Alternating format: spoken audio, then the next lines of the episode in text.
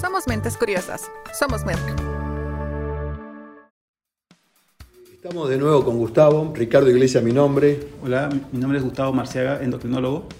Y ahora vamos a, a hacer una entrega en este podcast a la comunidad de qué es la diabetes.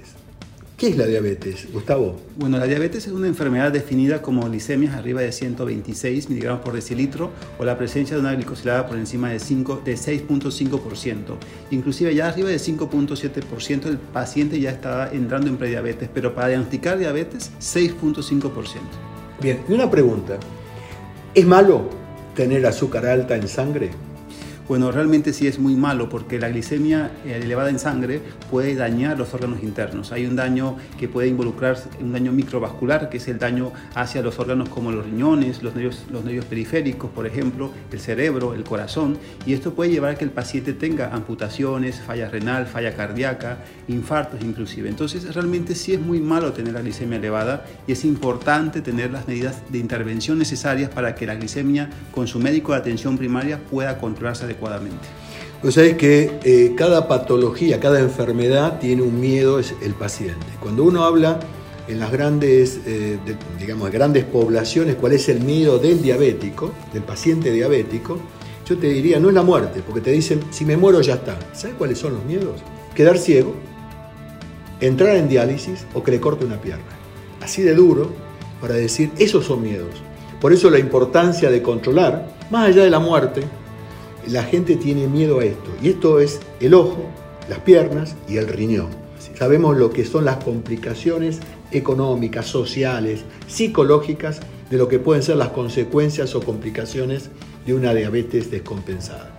Tenemos herramientas para ayudar al paciente con, esta, con diabetes muchísimas herramientas. Lo importante es que el paciente se sienta seguro con su médico de atención primaria de que hay muchas herramientas disponibles para poder controlar la glicemia y evitar que ese riesgo cardiovascular, que ese riesgo renal, que ese riesgo neuropático no se incremente.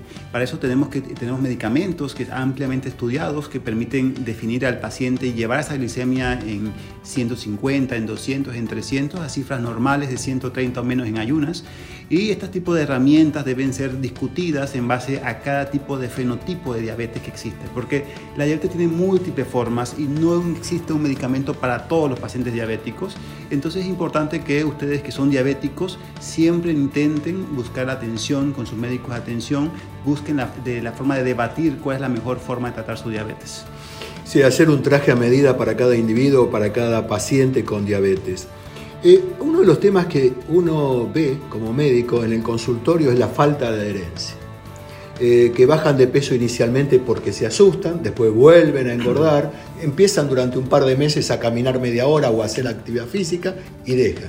¿Cómo hacemos para concientizar al paciente para que tenga adherencia o con las pastillas, dejar la medicación? ¿Cómo hacemos para que esta gente sea adherente para, vuelvo a repetir, mejorar el pronóstico tan nefasto que puede tener esta enfermedad si no controlamos?